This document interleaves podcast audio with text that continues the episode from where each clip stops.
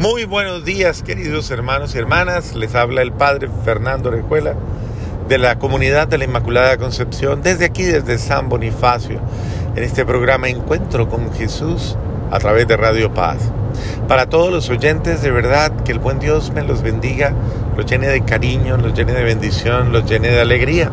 Estamos reflexionando el Evangelio del domingo y ahora les traigo la segunda lectura de este domingo que es de el apóstol San Pablo a Timoteo 3, 14, 17, 4, 1, 2.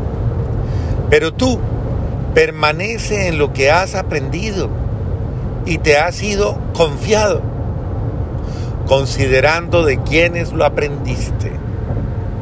Y porque desde la infancia conoces las letras sagradas que pueden instruirte en orden a la salud por la fe en Jesucristo.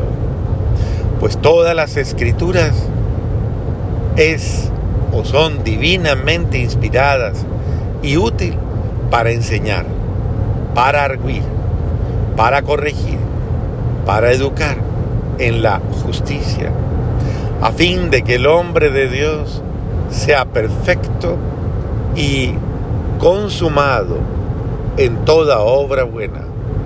Te conjuro delante de Dios y de Cristo Jesús, que ha de juzgar a los vivos y a los muertos, por su aparición y por su reino. Predica la palabra, insiste a tiempo y a destiempo. Reprende, vitupera, exhorta con toda longanimidad y doctrina. Palabra de Dios. Te alabamos, Señor.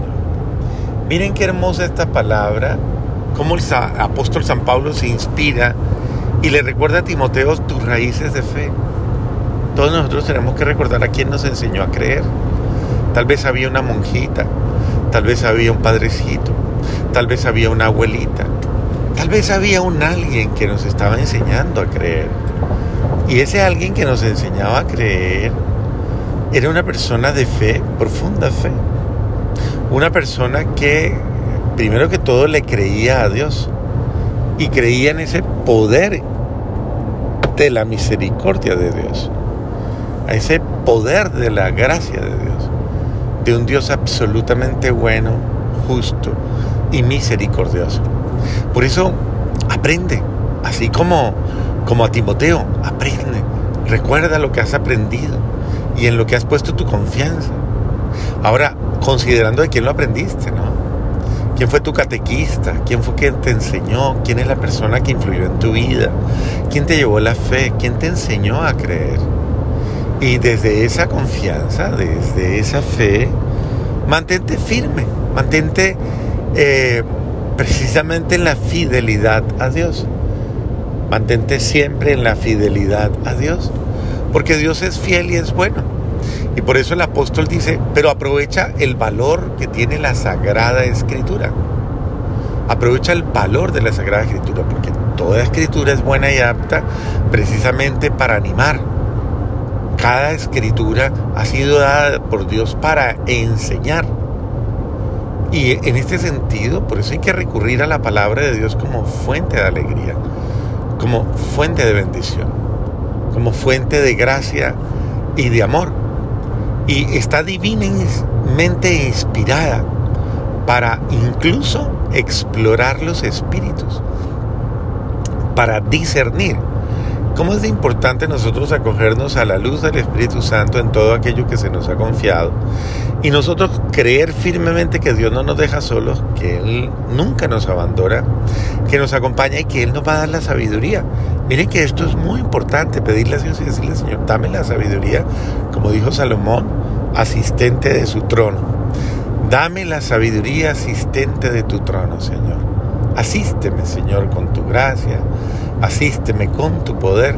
Esa es la oración y la plegaria que debemos pedir siempre. Eh, les aconsejo que vayan al libro de la sabiduría, capítulo 9. Vayan al libro 9 de la sabiduría y eh, hagan la oración que les da precisamente eh, el rey David y Salomón, su hijo Salomón. Salomón ora pidiéndole al buen Dios la sabiduría para gobernar, para gobernar precisamente a todos los que Dios le ha concedido, para gobernar en el amor. Es que para gobernar nuestra vida, queridos hermanos, yo con cariño se los digo, ¿cuántas veces uno de verdad pierde el norte y no sabe gobernar? No sabe gobernar, no sabe dar luces, no sabe enseñar. Y dice el Señor, pero básate en la palabra para educar y para corregir. ¿Cómo es de bueno cuando uno le dice a alguien, mira, Dios es sabio, Dios sabe, Dios sabe hacer, Dios sabe darnos su luz, Dios sabe darnos su amor, Dios sabe guiarnos, educarnos. Y la palabra de Dios nos ha inspirado esto. porque no le creemos? ¿Por qué no la aceptamos? Porque dice, el deseo de esto es que la persona que escucha la buena de Dios entienda que cuál es el camino correcto, cuál es el mejor camino y pueda hacer las obras buenas. Precisamente uno tiene que recibir formación para hacer las obras buenas. Alguien tiene que enseñar a hacerlo, alguien tiene que crear criterios de conciencia y ayudar y decir, mira, esto no es correcto, estás equivocado, o mira, tal vez hay una manera mejor, porque a la gente no le suena bien el estás equivocado, a la gente le molesta muchísimo, más bien uno debe decir, mira, ¿no crees que esta sería una mejor manera? Esta sería una mejor forma, o te cuento. Hay experiencias que han enseñado que personas que hicieron pues algo parecido a lo que tú estás pensando, pues no les fue tan bien, eh, porque no piensas otra, otra manera. Por eso el apóstol Pablo dice, insiste, persiste en todo momento, en todo tiempo, insiste a tiempo y a destiempo, reprende, eh, llama, exhorta a todos, exhorta a los demás y hazlo con generosidad y con doctrina, porque estás preparando, estás ayudando a otros. Y en este sentido es importante que todos, absolutamente todos, veamos la bondad de tener alguien que nos instruya. Por eso a mí me parece muy sabio cuando la gente se acerca y me dice, Padre, he venido para que me aconseje. Padre, venimos. Y me da mucha tristeza cuando un miembro de la familia dice, eh, no, Padre, me tocó venir sola, me tocó venir solo, porque ella dijo que no, que, que no quería venir donde el cura o no, o él dijo, no quiero. ¿Quién me va a enseñar a mí? ¿Quién nos va a enseñar a nosotros a arreglar nuestros problemas? ¿Quién nos va? Y claramente la experiencia nos revela que la gente puede ser muy experta en una convivencia de cualquier manera, pero son poco expertos en la comunicación, son poco expertos en la comprensión precisamente de eh, las realidades humanas. Entonces, en ese sentido, queridos hermanos y hermanas, en ese sentido, creo que es importante buscar un guía, zapatero a tus zapatos. Uno estudia como sacerdote durante ocho años, estudia filosofía, estudia teología, estudia psicología, estudia sociología, estudia eh, muchas ciencias eh, del acompañamiento, de la conducción, lo que ustedes llaman coaching, que es consejería. Precisamente todas y cada una de ellas las va estudiando para cuando llegue la práctica precisamente de la orientación, una pueda darle tips a las personas de cómo solucionar conflictos, cómo abordar situaciones difíciles, cómo trabajar. Entonces, déjate educar, déjate enseñar, déjate llevar. No te pongas tensa o tenso. Eh, Dios nos ha dado las armas para que tanto tú como yo podamos aprender guiándonos de la experiencia. La consejería es muy buena porque, mira, yo llevo, por ejemplo, 25 años escuchando parejas, escuchando realidades de familia, aconsejando, guiando. Y en 25 años creo que uno hace una escuela, ¿no? Esa es la escuela de eh, la consejería, la escuela de la orientación.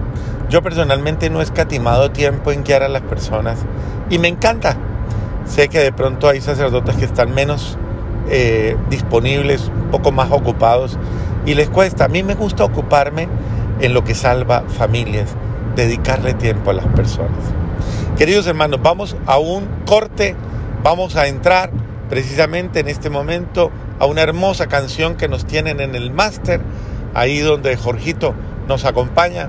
Y vamos a escuchar una hermosa canción, un tema musical o unos temas musicales que nos tienen precisamente para continuar en la última reflexión de este domingo eh, de octubre.